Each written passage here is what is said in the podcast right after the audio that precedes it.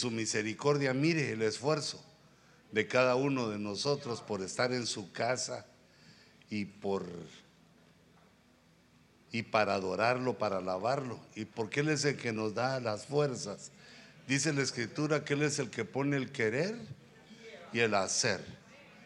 Aunque a veces somos un poco rebeldes nosotros, eh, a pesar del querer y el hacer, eh, hay que suavizar esa parte de nuestra alma porque la Biblia dice que no debemos dejar de congregarnos.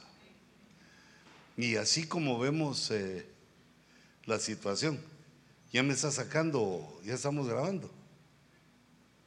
¿O todavía no? ¿Me contestas? Ya estoy en las redes. Ok. Entonces, eh, oremos al Señor. Padre, te damos gracias te bendecimos, te adoramos. Tráenos, Señor, para nuestro beneficio, tu presencia, tu palabra, esa dulce unción que nos prometes eh, en la comunión de tu pueblo. Llénanos, Señor, de la fuerza que necesitamos para enfrentar nuestros problemas y nuestras necesidades. Y añade bendición a nuestro favor con tu palabra. Añade, Señor, la sabiduría y la inteligencia que necesitamos para enfrentarnos al mundo y al pecado. Yo te lo ruego, Señor, juntamente con mis hermanos, en el nombre poderoso y glorioso de Jesús. Amén. Y amén. hermanos, como nosotros como humanos hemos sido dotados de un intelecto, de una inteligencia, de muchos factores que están relacionados con la mente, la imaginación, la creatividad, esas cosas que hemos mencionado algunas otras veces y que yo quisiera que estuviéramos conscientes de eso que Dios nos ha dado para que lo utilicemos para bien, lo utilicemos de tal manera que Dios se agrade del el uso que le damos a ese regalo que Dios nos dio. Porque cuando venimos a Cristo, cuando aceptamos a Cristo, el Espíritu Santo empezó a morar en nosotros y al conectarse el Espíritu Santo con nuestro espíritu y nuestra alma, también cambió nuestro intelecto. Nos pusieron cosas espirituales. Digamos, ya teníamos alguna sabiduría, la sabiduría humana, pero al conectarse con nosotros el Espíritu Santo, viene esa sabiduría espiritual, entendimiento espiritual, conocimiento espiritual, empieza a mejorar, a crecer lo que tenemos en el intelecto y a cambio de eso se nos requiere la responsabilidad de cómo lo usamos, que lo usemos de tal manera que Dios se agrade, que lo utilicemos para el bien, nuestra mente, nuestras decisiones, nuestro trato con los demás, que lo utilicemos de acuerdo a lo que Dios nos enseña constantemente por su palabra. Y empezamos nosotros a cambiar de tal manera en lo invisible, porque para la gente pues siempre nos van a ver por fuera, lo que tenemos por fuera, como somos, pero internamente empezamos a cambiar, porque al reino donde vamos, la fe que Dios ha puesto en nosotros nos hace entender que vamos a un reino que no está aquí, no está en la tierra eso no lo entendió Israel, que ellos querían el reino en la tierra, porque, hey, la tierra también es bonita, la tierra donde estamos también es bonita, pero imaginémonos cuán bonito será aquello que Dios tiene en los cielos, el reino de los cielos. Es inmensamente superior, aunque solo lo podemos ver con los ojos de la fe. En este momento, ese reino a donde Dios nos ha invitado, nos ha llamado, nos quiere llevar, lo preparó para nosotros, para los que lo amamos.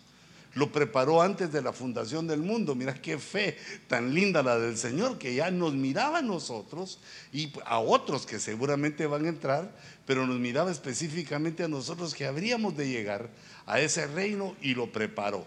Y ha esperado miles de años ese reino, millones de años ese reino que eh, lleguemos todos los que habremos de llegar allá hasta que se cierre el cupo, porque es ahí sí que es cupo limitado, no es para todos.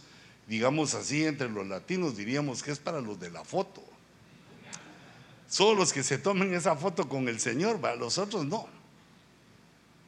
Entonces, hermanos, cuando empezamos a cambiar nosotros en nuestra mente, nos hacemos preciosos para el Señor.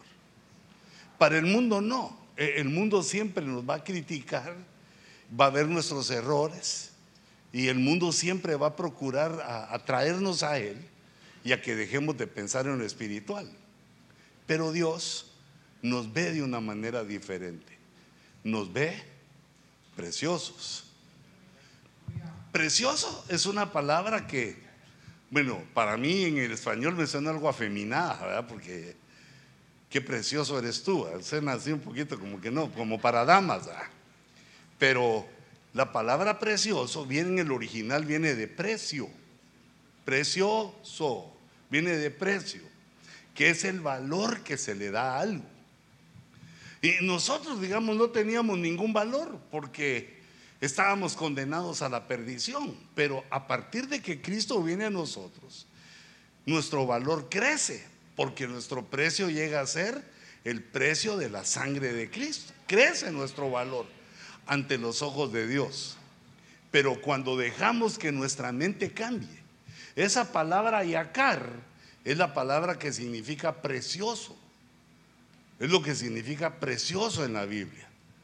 Y aparece varias veces eh, señalando algunas cosas, pero principalmente señalando a unos personajes, a unos humanos. Los eh, señala, los profetiza Isaías, en el capítulo 43. Mm, este verso maravilloso me tocó, te lo quiero compartir porque Salomón cuando estaba meditando en la vida del hombre, se dio cuenta que a todos nos va igual. No importa si uno es rico o pobre, sufre las mismas cosas en la vida. No importa si uno es sabio o el otro es necio. De todos modos, hay enfermedad, hay dolor, hay guerra, hay accidentes, hay hambre, hay un montón de cosas que el hombre no puede evitar. Y eso es lo que se preguntaba Salomón. Le, daba a él como una incógnita. ¿De qué le sirve entonces al hombre ser sabio si de todos modos sufre lo mismo el sabio que el necio? ¿Y en qué se diferencia el rico del pobre si de todos modos sufre lo mismo? Pero debemos entender esto, que todos estamos para sufrir igual. Y digamos lo más difícil, y reprendo también la muerte, la muerte dolorosa, hay un montón de cosas feas que nos pueden pasar, pero que Dios nos está cuidando. De alguna manera vemos que el diablo, que el Señor lo reprenda, nos pide.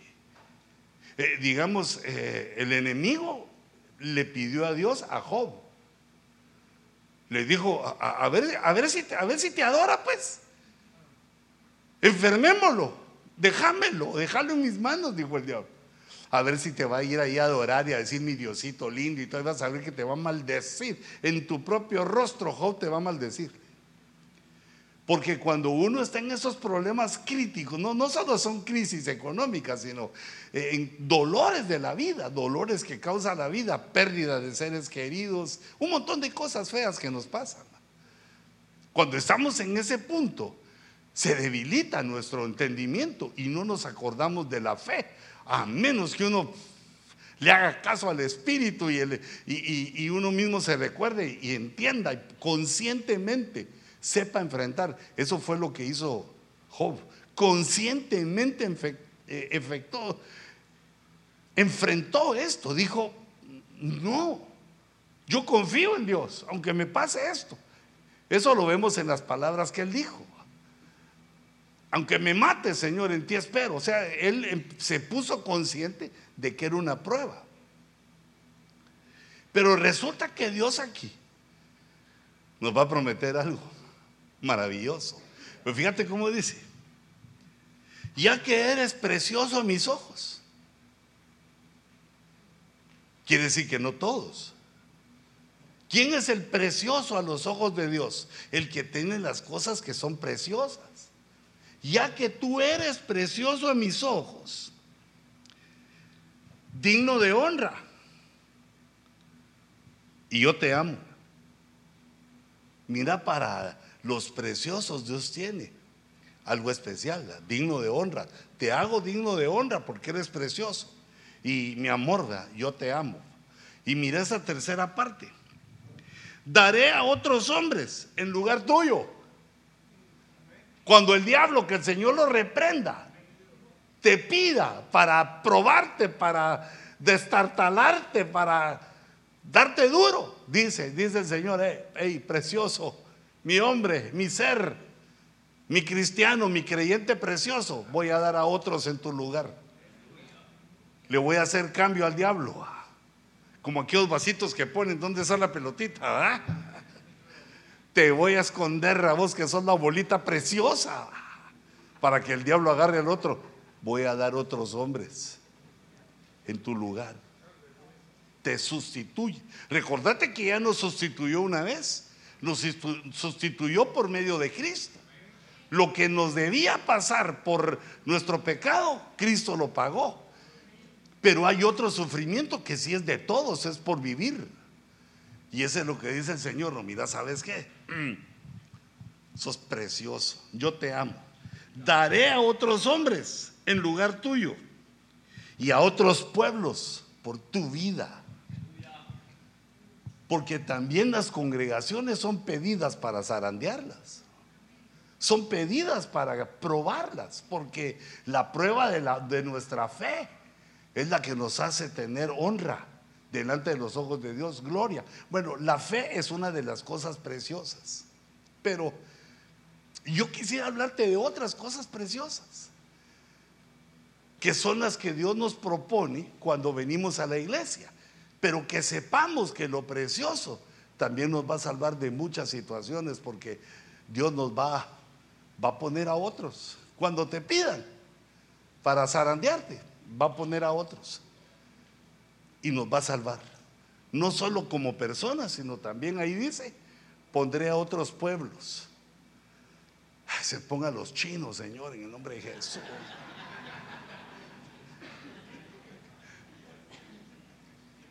Ay Dios. Entonces, hermanos, lo precioso tiene un significado. Lo precioso cuando está en nosotros nos empieza a dar, nos empieza a ser valiosos, apreciados. E, es algo que se recibe aunque es invisible. Somos, todas estas, todas estas palabras son sinónimos de precioso apreciado, que se valora tu precio, muy apreciado, se valora tu precio. Ya no es el mismo de cualquier ser humano. Espléndido, costoso. le salimos caros a Dios. Pero Él es rico, es millonario, es súper millonario y nos puede pagar, pero le salimos costosos porque Él nos da las cosas preciosas para que nosotros nos volvamos preciosos, nos volvamos costosos, muy valorado, una joya, algo raro o escaso, glorioso. Todo eso quiere decir precioso, pesado, pero con un peso espiritual. Eh, mira, esto no lo puedo cambiar porque es importante. Mira lo que hacen las cosas preciosas en nosotros. Entonces lo que debemos hacer nosotros es discernir, diferenciar lo precioso de lo vil. Hay cosas que son viles y para eso tenemos el Espíritu Santo que nos va dando testimonio de las cosas que son viles como la envidia, los celos, eh, digamos, los malos pensamientos nos envilecen, pero nos hacen preciosos los buenos pensamientos. Y este es, eh, digamos, el primero. No puede ser. Claro que puede ser, ¿verdad? Es que, como ayer estaba de Happy Verde y tuyo, ah. ay Dios mío. Vamos a ver. Esos Happy Verdes sí que le sacan a uno todo el día. No, y lo hice mal.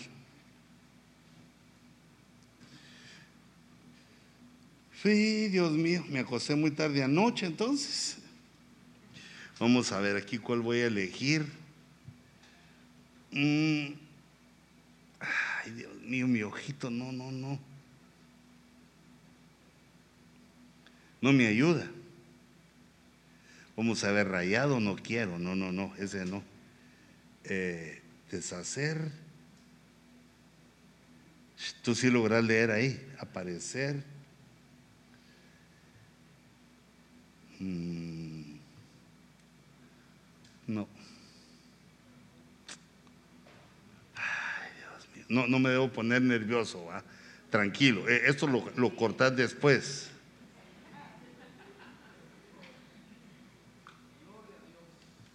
Si lo hago así, no crece.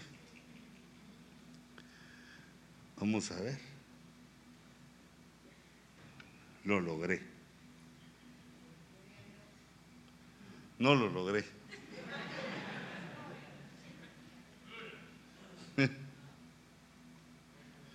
Es que yo no quiero que se miren todos.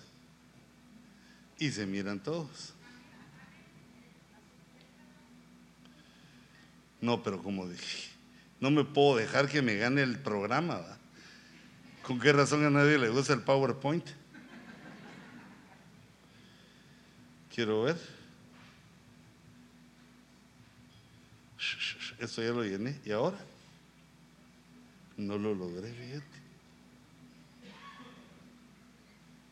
¿Por qué? Y eso me pasó también ahí en San Antonio, fíjate. ¿Pero por qué? Yo lo devuelvo si no me funciona. Aquí, una vez, allí quedamos. ¿Y ahora? Solo ponerlo a funcionar. Eh, presentación. Desde el inicio, desde el actual. Ahora sí. ¿eh?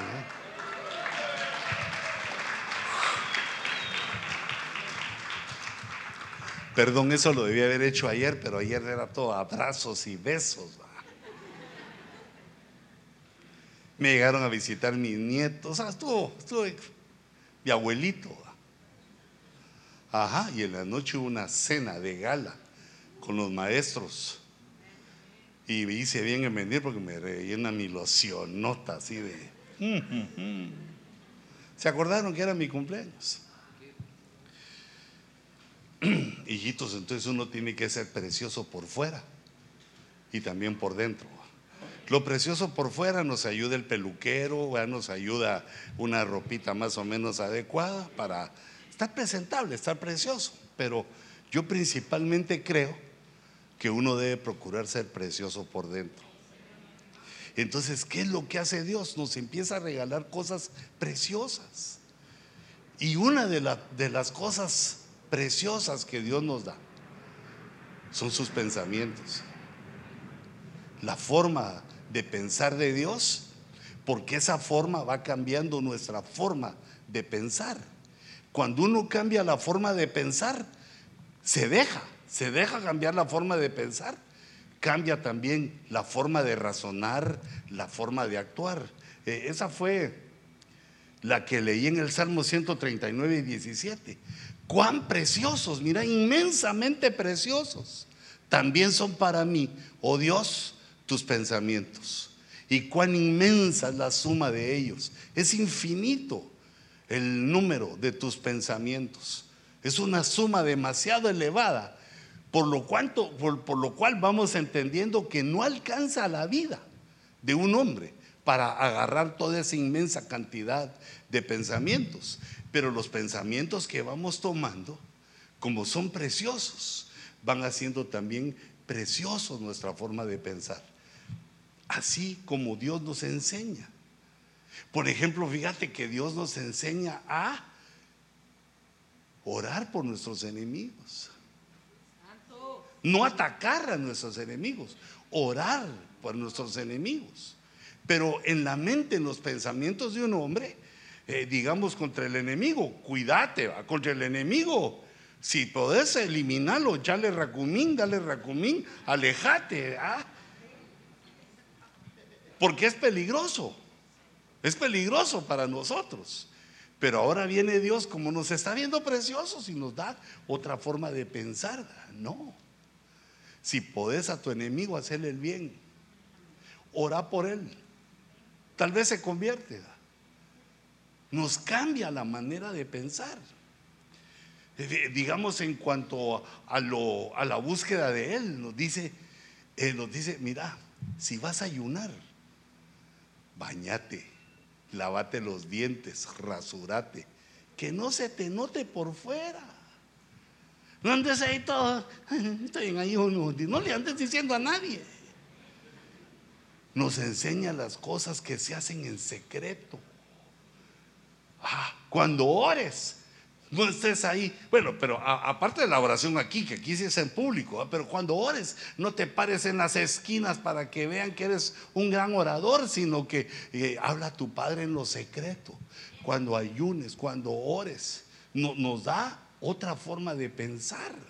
Porque la forma de pensar eclesiástica es que eh, oremos así bien bonito con esas palabras así, cuán inmensa es la suma de tus pensamientos, Señor, pero y, echarle salsa a los tacos. Digamos, nos enseña la escritura que a Dios no le gusta una repetidera de palabras en la oración.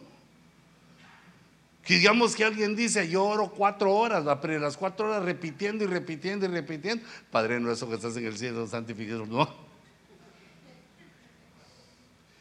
sino que nos dice Dios que la oración debe ser de, plática, de hablar con Él, de pedirle a Él, que debe ser nuestra oración de tal manera, de una manera que no se le ocurre a la mente del hombre. Los pensamientos de Dios empiezan a llegar a nuestra mente, nosotros lo captamos, decimos, el sentido común y la fe, el entendimiento nos hace ver que Dios tiene razón en lo que nos dice. Fíjate en el trato en el trato de la mujer, cómo Dios nos dice que se debe tratar uno o que debe tratar uno a su mujer. Pues como te tratas a, ti mismo, te cuidas, te echas tu cremita, te cortas las uñas, el pelo, te lavas todo, la boca, el cuerpo, te cuidas, así también cuidala a ella. Nos va cambiando de pensamiento, no, ahí, a ver, ¿qué hace ella? O un pensamiento, digamos, malo que tengamos por malas enseñanzas que nos dieron. O que nos quisieron incluir en las malas enseñanzas de lastimar a la mujer, tratar mal a la mujer, no darle dinero a la mujer. Eso es malo. ¿Verdad, hermanas? Eso se lo dice el Señor a favor de usted. Pero al hombre se lo enseña. Ah, hey, hey, tu esposa es un vaso más frágil.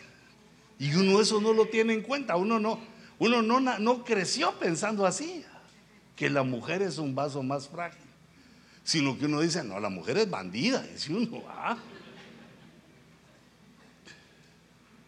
El trato de, de, todo lo que hacemos en los negocios, en la familia, de todo lo que hacemos, tus pensamientos, los pensamientos de Dios empiezan a venir a nosotros por la lectura y también por la predicación. ¿Y qué ocurre? Como los pensamientos de Dios son preciosos, cuando los tomamos nosotros, nos hace eso también nuestros pensamientos preciosos. Empezamos a tener ideas preciosas, pensamientos, creatividad, soluciones, razonamientos, ya dije, creatividad, emociones, sabiduría, inteligencia, entendimiento, empieza a producirse lo precioso de Dios en nuestra mente. Empiezan a pasar las cosas que deseamos porque se siembra bien y entonces se empieza a cosechar bien. Lo primero que debemos hacer con toda la fe del mundo es que las cosas que están en la Biblia las debemos recibir. Debemos estar dispuestos a recibir lo que dice la Biblia. No, no poner tanta atención en ese montón de atarantados que andan hablando en contra de la Biblia. Que tiene 500 errores, que tiene 5000 errores. Tiene errores de comas, puntos, qué sé yo, pero no de la, palabra, porque la Biblia se protege a sí mismo diciendo que Dios cuida, que Dios cuida, que no sea trastocada la escritura y que todo aquel que la quiera acortar o agrandar se la va a pasar, se va a ir a la tribulación para pagar ahí sus desfachatez, pero Dios no lo permite. Por eso nosotros debemos entender que la Biblia esa preciosa palabra son los preciosos pensamientos de Dios que van entrando a, a nuestra mente y nos hacen pensar de una manera diferente. Y luego dice, ya se empieza a relacionar esto con la mente, con el pensamiento. Nuestra mente empieza a ser preciosa. Y luego viene la diligencia según lo leo en Proverbios 12, 27. Pero eh, lo que me impactó a mí primero fue el primer pensamiento. El indolente es el aragán, el perezoso, el negligente. Dice, no asa su presa. No asa su presa. Quiere decir que el indolente tiene el problema. Hijitos, y eso somos todos, ¿ah? Esas son cosas que tenemos que sacar de nuestra vida. El indolente es el que no termina lo que comienza. Es eh, el que dicen los mexicanos, el apenita. Casi se graduó, casi encuentra trabajo, casi y casi, pero no lo logra porque no termina lo que comienza. Como es, el ejemplo es, fíjate, casó, preparó el arco, la flecha o la trampa para agarrar al animal que quería y lo logró, cazó. Y yo cuando tenía eh, la presa, no la arregló, quitarle el pelo, sacarle las tripas, asarla. No asa su presa. Prefirió ayunar y no comerse lo que había cazado. No termina lo que comienza. Y esas pocas letras del indolente que no es su presa, nos puede dar un montón de pensamientos, de errores que tiene el alma del hombre. Pero el principal es que no concluimos. Los estudiantes que no concluyen sus estudios, los trabajadores que no concluyen su trabajo, dejan pendiente cosas, no, no terminan. E, el hombre que se casa y no culmina su matrimonio sale corriendo ante el, eh, la luna de miel.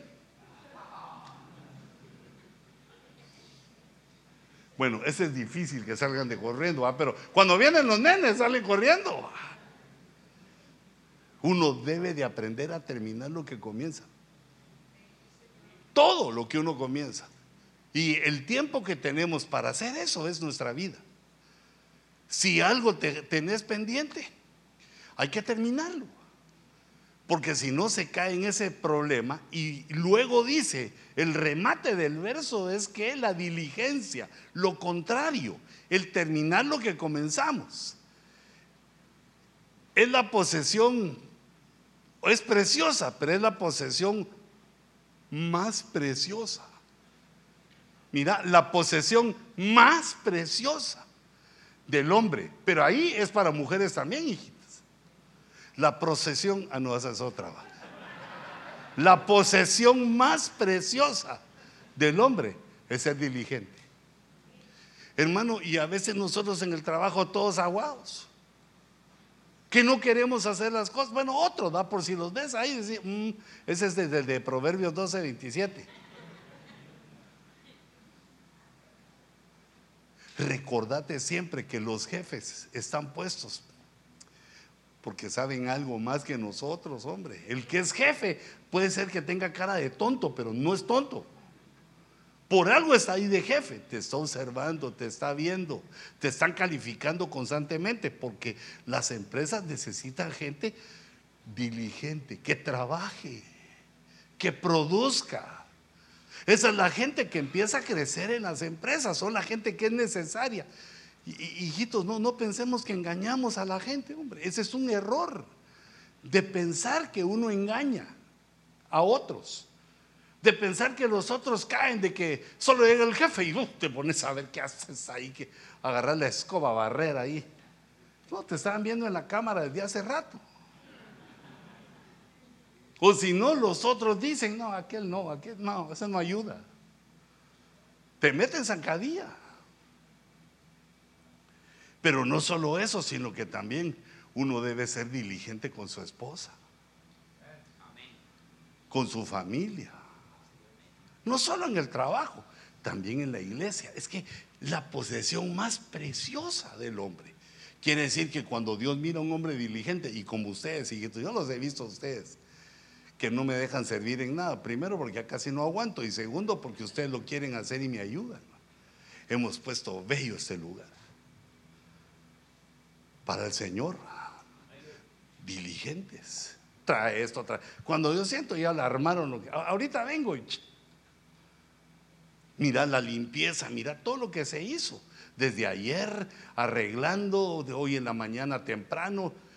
Hay diligencia para servir la casa del Señor porque Dios la valora como una preciosidad. ¿Y qué es lo que nos ayuda a ser, eh, digamos, ese, a ser diligentes? Los pensamientos de Dios, porque ese ya es uno de ellos que nos dice que nosotros debemos de tender, debemos de buscar cómo ser diligentes. Que la obra de nuestras manos, que nuestros piecitos, que todos nosotros nos movamos a favor de que lo que estamos haciendo salga bien y pronto, bien a la primera vez, que no haya que estarlo repitiendo y repitiendo, a la primera vez con ganas hecho y ahí quedó.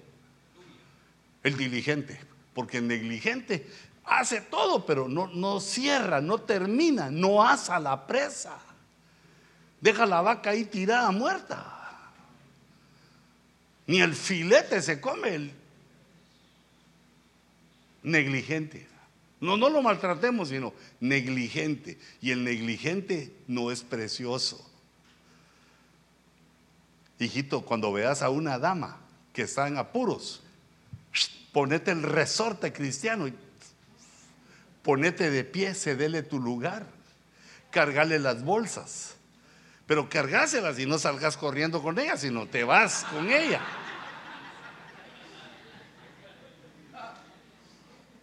No, para que no lo tomes que te estoy dando malas ideas. Si ves a una persona de edad, pues sé diligente. Porque eso tal vez la persona no lo, eh, no lo aprecia. Cuando mires a tu esposa cargando una bolsa, cargala a ella con todo y bolsa. Porque eso quiere decir que es la culminación de alguien diligente, es que hace lo que se puede hacer, lo que está a la mano. Sí, ese animal que se está moviendo ahí. Pero uno puede ser diligente solo si deja que los pensamientos de Dios fluyan en él. Fíjate, por ejemplo, eh, digamos, entre amigos en mi generación, el inteligente era el que no hacía nada, el que se hacía loco, el que no trabajaba, pero las cosas se hacían, ese era el inteligente. Por ejemplo, fuimos a construir unas casas por el terremoto que hubo en Guatemala en el 76. Y pues de gente necesitada, porque las nuestras se habían sobrevivido, se habían sostenido. Aunque allá la casa de mis papás se le hizo una gran rajadura, todavía la tiene, pero ahí estaba. Y fuimos a atender a otras personas y eh, pues eso valía puntos, era parte del ejercicio profesional supervisado de la universidad, pero habíamos un montón que nos hacíamos los locos. Aquí bájense, que aquí entre, el lodo, ay, yo en el lodo. Estas manitas que solo saben firmar cheques en el lodo. No.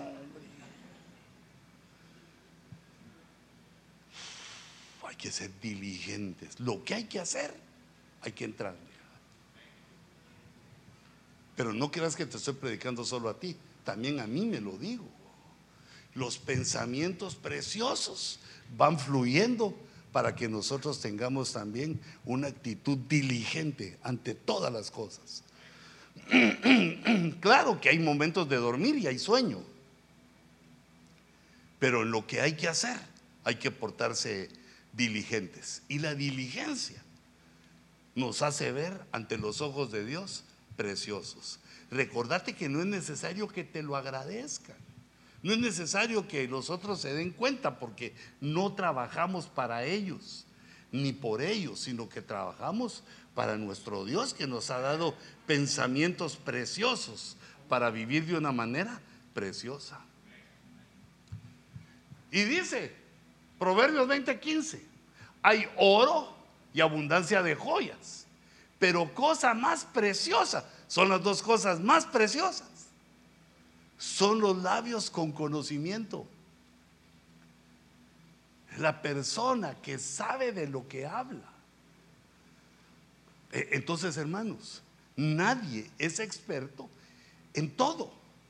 El que siempre habla, el que se quiere meter a todo, le falta sabiduría. Uno debe saber qué es lo que sabe, porque si uno habla de lo que no sabe, la demás gente se da cuenta que estás hablando cosas torpes. Toda la gente tiene inteligencia y al escuchar tu voz sabe calcularte.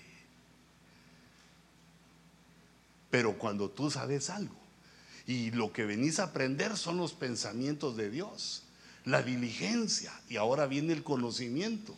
¿Cuántos servicios has estado en la iglesia? ¿Cuántas veces has leído la Biblia? Esos pensamientos preciosos hacen precioso también tu boca cuando tiene el conocimiento cuando hablas cosas adecuadas. Mira, todos hemos conocido en la vida la gente que habla por no quedarse atrás. Digamos que hablas de que alguien habla de la física cuántica y aquel también dice, no, pero si cuánticas veces eh, ah". se queda en ridículo porque vos no sabes vos, pero él quiere intervenir ahí. Por eso dice la Biblia que el sabio calla y oye a los que tienen conocimiento, porque así Él lo adquiere también. Entonces debemos ser sabios. Porque cuando uno habla con conocimiento, la primera que lo admira uno es la mujer, la esposa. No cualquier mujer, vea la esposa. Ese mi gordito, dice. Pero lo que habla, lo sabe. La boca con conocimiento. Pero el conocimiento, como los pensamientos de Dios son infinitos, el conocimiento también es infinito. Entonces, hijitos, nosotros tenemos que ser sabios en nuestro trabajo, en lo que vos haces. Digamos, si a ti, tú lo que haces es pintar, debes de saber todas las clases de pinturas, de los colores, donde venden más barato, tener tu tarjeta. E, es decir, tenés que ser experto en eso. Y cuando te preguntan, hermano, ¿de qué color podemos pintar aquí? Pues, ah, esa es tu. Se van a ver los labios de conocimiento. El que tiene mucho tiempo casado también le pregunta, mire hermano, y mire, cuando la mujer le dice a uno que se vaya de la casa, ¿uno qué hace? Se queda, se queda ahí. Hay que dejar que le pase la cólera o la ira. Saber en qué nivel está la señora, pero ah, le pasa a uno. El tiempo es, ahí el tiempo es el amigo, le va a pasar y, ¿y qué no te ha sido? No, nunca me iré de ti. Para que también sientan los poemas, hermano, para que sientan el amor así de cerquita. Uno habla lo que sabe y lo que no sabe lo aprende. No es de quedarse callado de tonto. Lo que no sabe lo aprende. Pero como uno no lo puede saber todo, uno tiene que hacerse experto en su trabajo. Experto en la mujer, si uno ya es casado. En la mujer que Dios le dio a uno, porque todas son diferentes. Ese es el misterio que inaudito, a que nadie puede, que es inmenso el misterio, porque cada mujer es diferente. Mira, hasta suena ahí como diciendo, sí. ¿eh? Entonces uno tiene que ser experto en su mujer, conocerla. ¿Por qué se enoja? cuando se enoja? Conocerla. Y saber qué es lo que le gusta a ella oír. A la mujer lo que le gusta oír es, oír es palabras dulces. Entonces te recomiendo que leas las ideas de Dios en el cantar de los cantares. Para que le salgas así con cosas así poderosas. Cuán preciosos son tus pies en las sandalias o hija de príncipe. Aunque con chancletas son de aquella, vamos. Pero como es, vos me comprendés. Pero digamos, el que dice eso, ¿por qué lo dice? Tiene conocimiento, lo leyó y puede hablar de eso.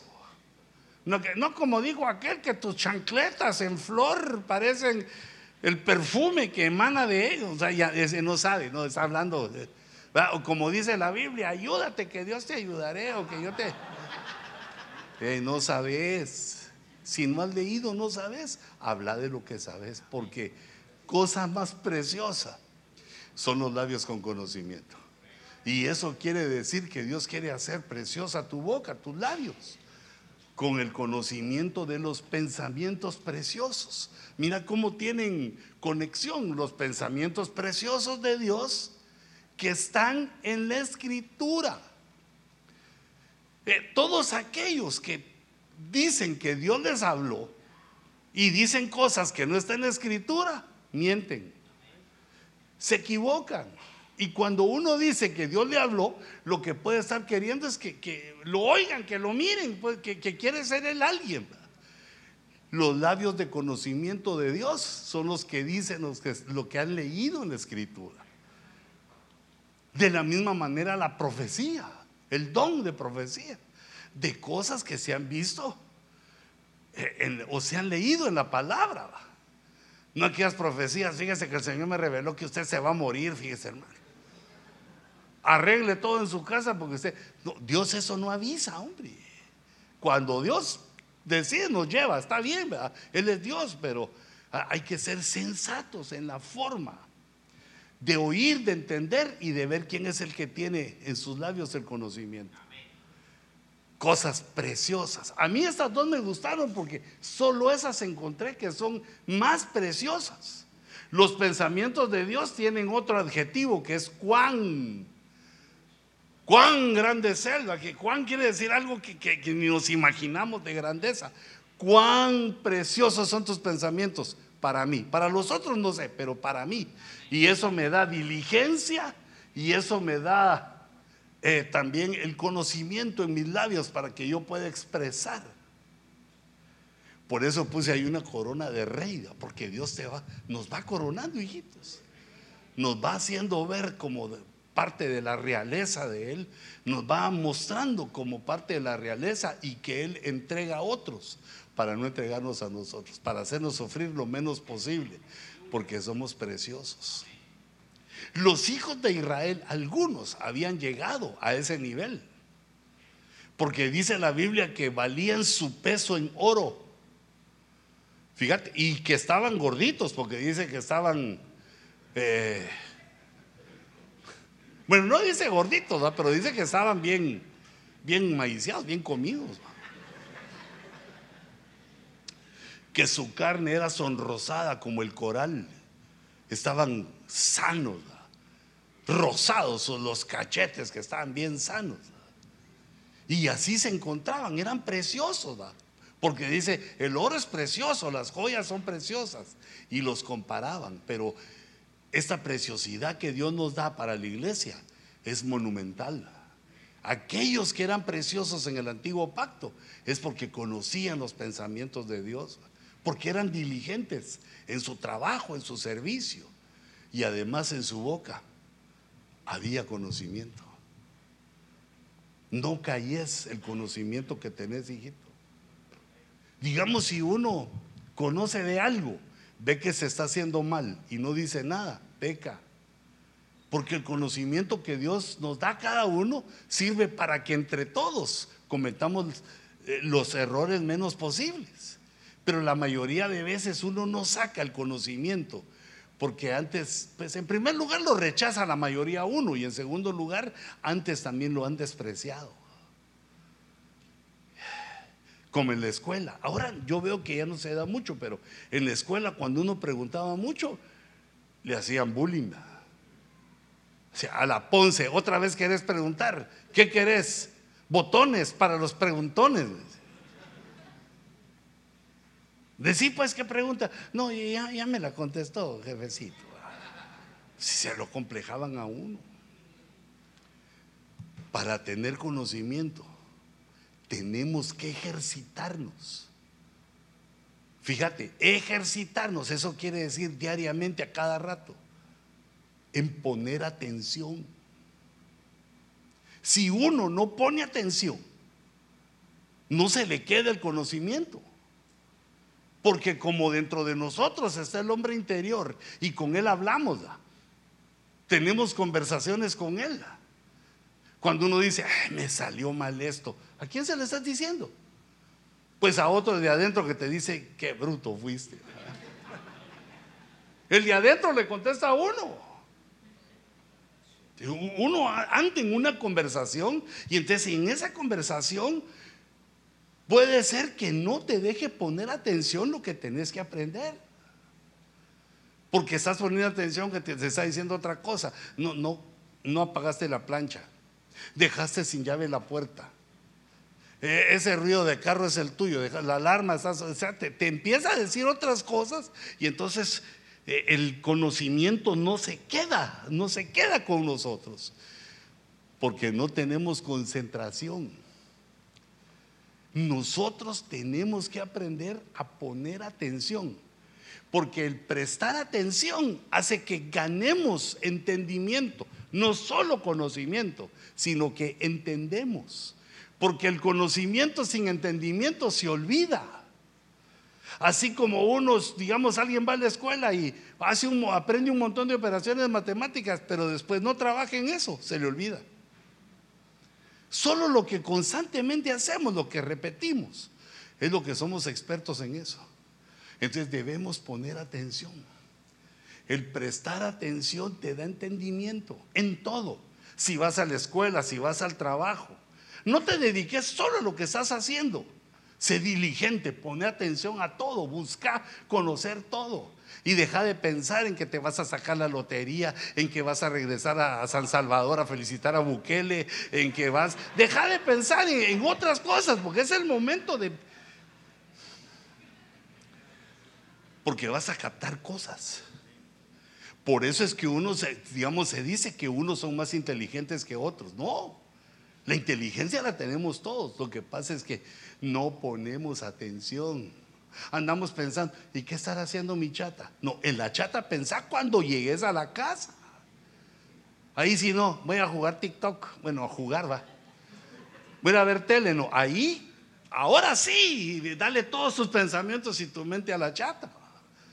Pero en el momento de trabajar hay que controlar el trabajo, hay que, hermanos, hay que aprender bien el trabajo donde estamos, cómo se hace no echar la basura bajo la alfombra, hacerlo diligentemente y entender el trabajo que se hace. Si uno pone atención, lo logra.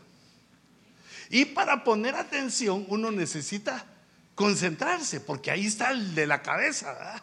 El de la, ¿qué te querría decir hoy la chata cuando se, despidió de vos que te dijo, a ver si te vuelvo a ver, mi amor?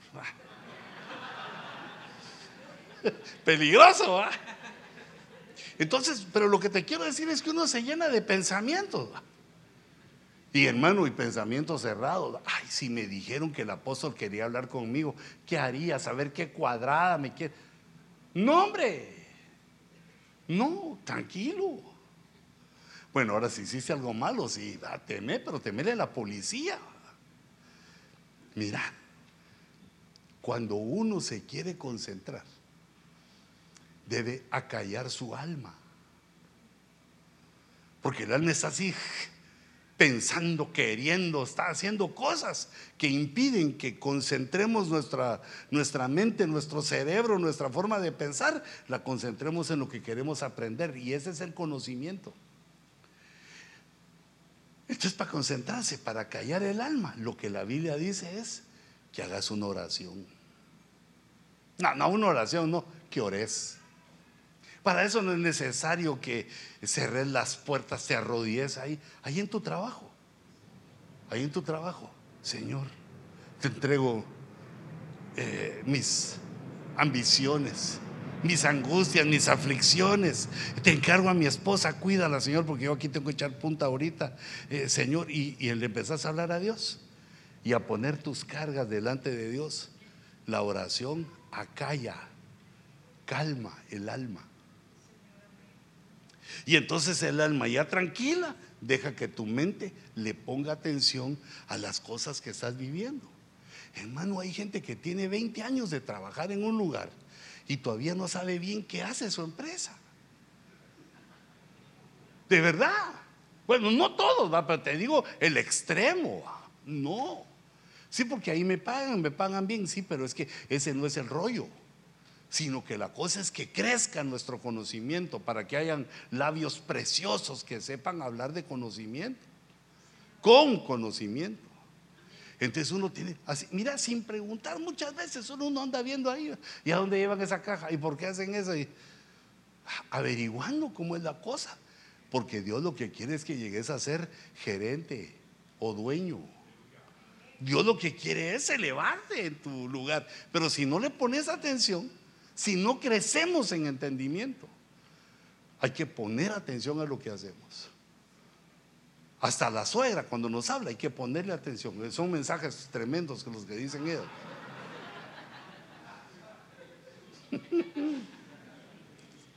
¿Ah? Todo hay que poner atención y entonces Dios nos da la herramienta. Señor, te entrego mis angustias, mis aflicciones. Señor, mira cómo estoy desesperado. Dame sabiduría, dame ya le habla uno a Dios y el Espíritu Santo que mora en nosotros acalla nuestra alma. Uno mismo lo empieza a decir en la oración. Señor, sé que estás por mí, sé que todo va a salir bien si tú estás conmigo, gracias. Eh, la oración es fundamental. No creas que es solo para pedir, sino que también en la petición estamos haciendo ejercicio de fe. Tengo Dios, creo en Él. Su palabra dice, los pensamientos, está conmigo, está por mí. Amén, amén, aleluya. Y, entonces uno mismo empieza a darse ese ánimo para ser diligente y para aprender. Solo con estar ahí uno no aprende. Fíjate, no solo 20 años de estar trabajando, hay hermanos que tienen 20 años eh, como cristianos y digamos no les entran todavía muchas cosas que están en la Biblia. Imagínate aquellos hermanitos que todavía, yo con eso ni platico, eso me quito rápido cuando me agarran, que me empiezan a preguntar, que me empiezan a decir, apóstol, pero usted acaso no sabe que la danza no está en la Biblia, te lo contaba la vez pasada. Ya cuando miro que uno me dice así, digo, este es, pero, reo del infierno, digo yo. Porque me dice que no está, lo que ahí está, quiere decir que no lee. No agarra conocimiento, es ignorante. Entonces se basa en que no, hermano. Yo cuando usted era niño cuando yo era evangélico. Sí, pero no, no has crecido de aquí, mira. También mi abuelito es más grande que yo y, no, no, sabe lo que yo sé. No, ya se murió ese el abuelito, pero cuando vivía. Si las nuevas generaciones empiezan a dotarse de conocimiento y si uno no aumenta, lo alcanzan y lo rebasan. Ese es el temor de los pastores, cuando hay ovejas chispudas, cuando hay ovejas que ya le empiezan a decir, hermano, mire lo que dice aquí en este versículo, wow, explíqueme este versículo. Uno dice, me tengo que apurar porque me vienen alcanzando los de atrás. Hay gente que no crece en lo espiritual también. Mira, se, les habla de que el Señor eh, bajó a las partes más profundas de la tierra. Herejías. No leen. Se quedaron en lo suavecito. Entonces sus labios no son preciosos. No tienen conocimiento. Sus labios no dan, no dan lugar a admirar el conocimiento. Y Dios también no está con ellos porque, bueno, tal vez Dios los usa para evangelizar, porque eso, para eso sí son buenos. Ahí están haciendo un montón de, eh, gente que se convierte. Pero cuando los ven actuar, cuando los ven, se vienen a benecer. Robejas me decían.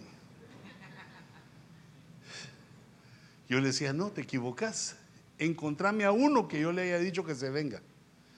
Que le haya ofrecido que le iba a dar un puesto en la iglesia para que se venga.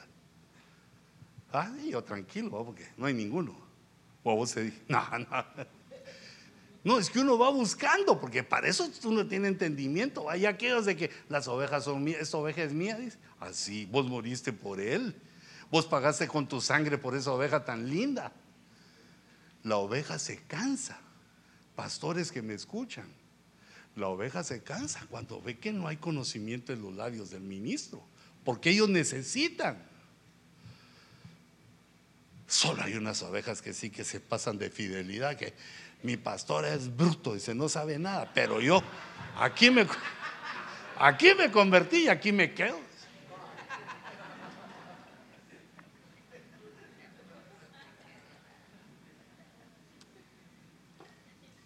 Y fíjate, ahí sí hay pecado. Porque cuando uno no entiende que no sabe, Dios lo toma como ignorancia. Ah, como la brutencia es infinita, Dios lo toma como bueno, se lo ignora y le va poniendo formas para que encuentre su error. Pero el que sabiendo que hay más se quede en lo mismo, peca. Porque cuando nos pida cuenta Dios, nos va a decir, te dio oportunidad. Te puse el penalti ahí para que lo metieras y no quisiste. Bueno, ahora no hay contrato. Pero para mí el punto principal, hermanos, es que aprendamos a concentrarnos, a poner atención en las cosas que son importantes. Porque si no, se va el conocimiento. No se retiene, no lo retiene en nuestra mente el conocimiento. La memoria, que es otra parte del intelecto, no retiene eso. Cuando lo entendemos, cuando entendemos el conocimiento, cuando le damos una forma. Fíjate, por ejemplo, Digamos, el doctor Ríos fue un apóstol de lujo, lindo el apóstol. Y a mí una cosa que me admiraba. Es que el viejito, ya, ya era viejito, yo no era viejito en ese tiempo, ni aún ahora, pero ya voy llegando, ¿va? Fíjate vos que sabía con su Biblia. Subía con su Biblia y todos esperando la palabra y entonces la abría y empezaba no encontraba la cita, estaba como yo arreglando la ¿ah? No encontraba la cita, pero ¿dónde lo leí? Perdonen hermanos, es que la cita se me, se me esconde y entonces sacaba un papel otro como cinco minutos arreglando ahí y ya cuando le encontraba empezaba a predicar sin ver, no, no tenía computadora, no tenía pantalla. Se recordaba de los puntos, punto uno, punto. Digo yo que se recordaba, porque si no, ¿cómo? Ah, para eso tiene uno el intelecto. Pero yo, cuando íbamos, cuando lo miraba, no lee ni un papelito, ah, ni un sticker, ni nada, así con la puramente desnuda. Y entonces, de repente un día dije yo, pero es que este hombre es un doctor en medicina tuvo que haber leído aquellos grandes librotes, Y ahora leía la Biblia, pero al leer esos grandes librotes debe haber aprendido cómo memorizar. ¿Cómo se memoriza? Entonces, fíjate, te propongo un plan para que memorices cosas. No andes, eh, eh, vamos a ver qué tenía que hacer. Eh. Ah, como aquel de la canción de que le mandan a traer clavos y un formón una libra de clavos y un formón. Se va cantando para que se le quede. Y cuando llega a la ferretería se le olvidó. Entonces, fíjate, imagina tu sala. Imagínate la sala de tu casa. Tenés varios sillones. Tele de plano también tenés. Tenés ahí varios lugares. Esos lugares de tu casa. Puedes poner una cosa. Digamos, yo tengo tres sillones y la tele. Entonces, lo que quiero recordar, lo voy a poner sobre la tele. Quiero recordar una cosa y la pongo sobre la tele. La otra cosa la pongo en un sillón. La otra en otro sillón y así pones las cosas que querés recordar dispersadas en la sala de tu casa, pero aquí va, aquí. No vas a tener un relajo en tu casa, se te enoja tu marido. Y entonces, como es familiar la sala de tu casa en tu mente, si pones ahí las cosas, cuando te querrás recordar, solo bajas. ¿Qué, ¿Qué, era lo que tenía que hacer? Me voy a la sala de mi casa. ¿Qué puse sobre la tele? Ah, esto. Y sobre el sillón, lo otro. Entonces podemos hacer así como ese predicador tremendo que se subía a decir cinco puntos poderosos y no tenía papel, pero tenía la sala de su casa en la... No, no, no sé si eso era, pero vos y yo sí, la sala de la casa en su mente. Tres cosas le voy a decir a mi suegra. La primera la pongo sobre la tele. La segunda en un sillón y, y entonces te recordás. ¿no? ¿Qué le quería decir yo? Ay, mire que ay, es que ya soy viejito, que no se me ve. No, toda la mente funciona. Lo que pasa es que se necesita uno tener estrategias para lograrlo. Poner atención. Procurar memorizar es poner atención. Poner atención a la sala de tu casa. Como le pasa a aquel estudiante que hizo tarea, se me olvidó, no la hizo, no, se me olvidó, pero ¿cómo se te va a olvidar eso? Como aquel niño que llegó a la escuela, y no vio buses, no vio nada y entró a la escuela. ¿Y qué viene a hacer hoy? Pues vengo a clases. Hoy es el día de los veteranos, no hay clases. Se me olvidó decir, no. Antiolvido, poner atención, utilizar la memoria. Son nuestras herramientas. Son nuestras herramientas, hijitos. El cumpleaños de tu esposa, ponerle en el sillón o encima de la tele, porque ahí ves bastante que no se te olvide cuándo es. ¿va? llena una sala de las fechas que necesitas recordarte. Y ya de ahí con otras cosas, quitas unas y pones otras. Pongamos atención. El que pone atención gana entendimiento. Y el que gana entendimiento, su boca se empieza a llenar de conocimiento porque sabe lo que dice, entiende lo que dice. Tremendas tres cosas. Porque ahí está la corona que Dios quiere darnos. Si somos hijos de un rey, los quiere coronar. La corona, una de las coronas es la esposa, la madurez, los nietos, son varias coronas que Dios nos da. Son coronas espirituales. Pero mira, la de Proverbios 3:13, ya por el conocimiento se viene esta. Bienaventurado el hombre que haya sabiduría y el hombre que adquiere entendimiento. Esas dos cosas preciosas. Ah, pero te voy a poner el verso donde dice que son preciosas, el siguiente. Es más preciosa que las joyas y nada de lo que deseas se compara con ella. Es el verso 15 y está hablando de la sabiduría y del entendimiento. Son cosas preciosas. Nada, nada de lo que deseas se compara con tener sabiduría y entendimiento. Ahora, la sabiduría hay que buscarla, se halla. Ahí dice, mira, bienaventurado el que haya. Y para hallar hay que buscar. Y ese de buscar es un trabajo, se busca, se busca la sabiduría. Entonces nosotros sabemos que por los pensamientos preciosos de Dios, Sabemos que la sabiduría está en la Biblia, está en la palabra de Dios. Por eso los pensamientos de Dios son preciosos. La sabiduría está en la palabra, pero no se puede agarrar la sabiduría si no se comienza por donde debe ser. El principio de la sabiduría es el temor de Dios. Antes de ser sabio, hay que aprender a temerle a Dios. Y eso de temerle a Dios es una materia difícil. Porque la consecuencia es que la sabiduría empieza a ser grata a tu mente, a tu alma. Se llena tu parte eh, de sabia de la tierra. Se empieza a llenar con la sabiduría del cielo. Entonces Dios ha dejado por lo menos dos herramientas para eh, entender el temor de Dios y para tomar el temor de Dios. Para tener temor de Dios y que entonces la sabiduría fluya fácil. El primer, la primera herramienta dice la Biblia que es leer la escritura. A los reyes de Israel, quita, mira qué tremendo Dios, los obligaba. No se podían quedar acostadotes todo el día ahí porque eran reyes.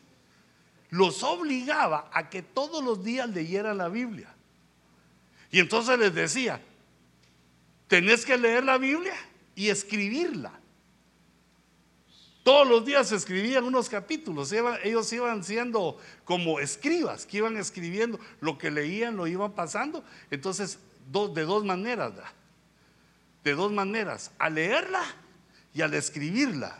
La Biblia pasaba por su mente dos veces. Los pensamientos preciosos pasaban dos veces por su mente.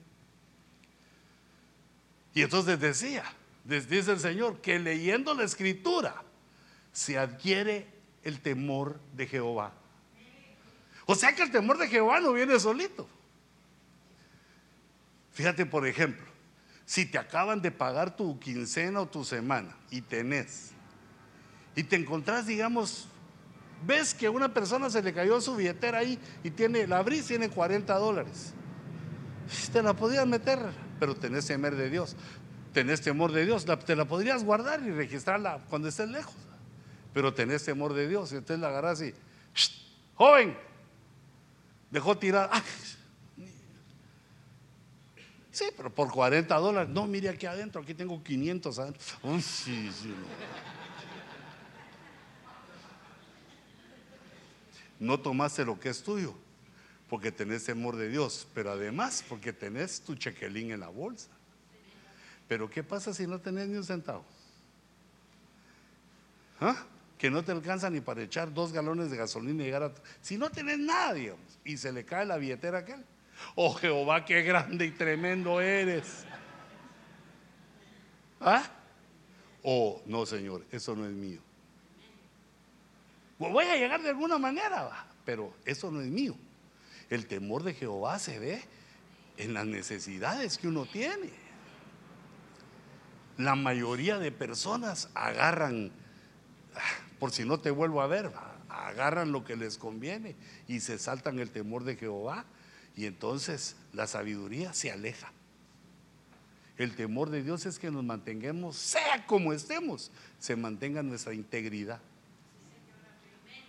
Pues valiente, ¿va? Yo me imagino que ese cuate que agarra tome, ah, por 40 dólares le dice, no, tome, no, aquí tengo 500, le voy a dar uno de, de los 500, le doy 100. ¿ah? Y el Señor entonces te da sin haber roto su temor. La fe en que Dios nos va a dar, hijitos, sin que lo robemos, sin que nos aprovechemos de los otros. Entonces, ¿eso quién nos lo enseña? La palabra. La palabra nos enseña el temor de Jehová. Y la, otra herramienta, esa es la más difícil, es el diezmo. Dice, traed vuestros diezmos aquí para que aprendáis a temerme, para que aprendáis el temor de Jehová. El temor se aprende y se aprende leyendo y diezmando. Fíjate que ese fue un verso para mí profundo y misterioso. Señor, yo le decía, Señor, parece que tú estás interesado en el diezmo. Parece que nos querés sacar el diezmo. Así me da pena de enseñarle a los hermanos, Señor, porque parece que yo le estoy quitando el dinero, yo eso no quiero. Y entonces empecé a reflexionar en eso. Y me di cuenta con mi propia vida que cuando uno diezma, empiezan a pasar cosas sobrenaturales. Y uno las mira. Pero yo no tenía suficiente. Y me vino esta provisión y ahora estoy pagando todo lo que debo de pagar, estoy mejor. Dios me ayudó, uno se da cuenta de que Dios actúa. Porque ya nuestras finanzas, hijitos, no se manejan de manera natural como cuando eras inconverso, sino que ahora de manera sobrenatural en la obediencia. Entonces, cuando uno obedece a Dios y diezma, da sus ofrendas y diezma y dice, este mes de plano ya no llego. Ah, oh, ah, algo pasa y llegas y todavía te sobra, te comes un par de hamburgueses con helados y le compras su regalo al apóstol por su... No, no, no, eso no. Te quedó. Te quedó hasta para la suegra. Mira qué lindo debe sentir la suegra cuando vos, si todavía tenés la dicha de tener, cuando vos llegas, agarras un billetío y se lo pones. Ah, no, ahí no, ese es el lugar de las mujeres, entonces el hombre no lo toca. Le hacen la manita así, mire, eso es para usted. Mami, mm, mamá. Es difícil decirles así. Te quiero, mamá. Pero te quiero, mamá, se lo dice cualquiera. Pero con un billetío en la mano, ya no cualquiera. Da, da. Porque al dar, conoce uno un poder sobrenatural que viene por el dar. Pero, perijito, no vas a dar lo de la renta, no, eso sí guardarlo porque hay que pagar. Los gastos que uno tiene son sus gastos, pero de lo que Dios te da. Diezma, ofrenda, sé generoso. Y va a venir una, van a venir cosas sobrenaturales que nos enseñan a temer a Dios. Ya después cuando uno dice, no, mejor no doy mi diezmo, el Espíritu te dice, no te he enseñado ya, tranquilo. Cuando uno no tiene para diezmar, según uno, cuando uno no tiene es porque lo ponen a prueba. ¿Cómo va a ser que a Dios le falte para que tú no tengas, hijito? ¿Cómo va a ser que el Banco del Cielo eh, eh, esté siguiendo las órdenes de la Reserva Federal? Para vos siempre hay. Para nosotros siempre hay. Lo que Dios quiere es ver nuestra obediencia. Cuando te aprietan un poquito es para ver cómo está respondiendo. Concentrarse tomar entendimiento, tomar, eh, digamos, el conocimiento para llenar tus labios, porque después los hijos le preguntan a uno, ¿y por qué diez más, papá? ¿O por qué no diez más, papá? Y uno tiene que tener las respuestas. La sabiduría es preciosa. El conocimiento es precioso. La diligencia es preciosa. ¿Y de dónde vienen? De los pensamientos preciosos. Con esos elementos nosotros luchamos nuestro día a día. Son nuestras herramientas, eh, nuestras armas de guerra del día a día para tomar decisiones, para ganar nuestro dinero, para darle al que hay que darle y para retener lo que tenemos que retener. Si tenemos que utilizar lo precioso que nos da Dios, el entendimiento, la sabiduría, eso que te dije. Y entonces cuando nosotros derrotamos a nuestros adversarios por las cosas preciosas, nos pasa lo que le pasó a David. La victoria, cuando uno tiene victorias, siempre hay botín. La palabra botín se usa regularmente en español para una riqueza que se obtiene por vencer a un enemigo. Entonces, así como le pasó a David. David se enfrentó a sus enemigos. Nosotros ya no tenemos de enemigos a los filisteos, pero sí a esos del día a día, los que te están esperando mañana. Tus problemas, tus situaciones. Entonces David peleó contra su enemigo y derrotó al rey, que era su enemigo. Y dice que tomó la corona de la cabeza de su rey, la cabeza, donde están, donde captamos los pensamientos preciosos donde tomamos las decisiones de ser diligentes, donde viene la sabiduría, todo el entendimiento. Aquí está, mira. Entonces, ese rey tenía una corona en la cabeza y David la tomó. Y pesaba un talento de oro, que es un par de kilos de oro. Y que tenía en ella una piedra preciosa.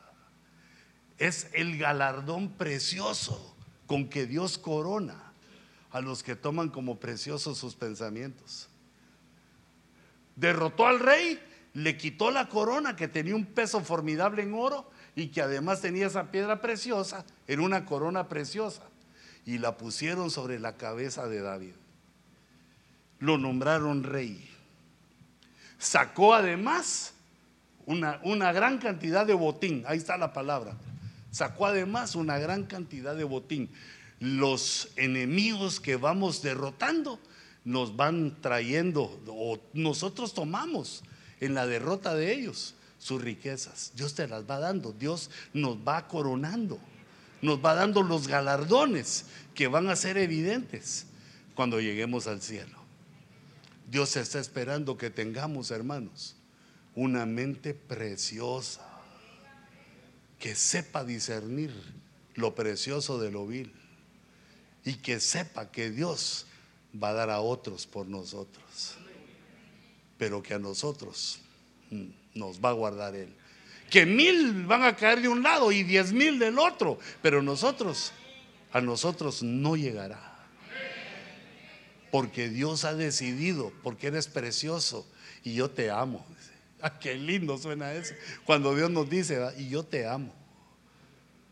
Nos ama y pone a otros en lugar de nosotros. Que otros son los que se enferman, que otros son los que se mueren, otros son los que se empobrecen, otros. Y a ti y a mí, a los preciosos, nos tiene como la mente yacar, la mente valiosa, espléndida, la mente de un hijo de Dios. Cierra tus ojitos un momentito.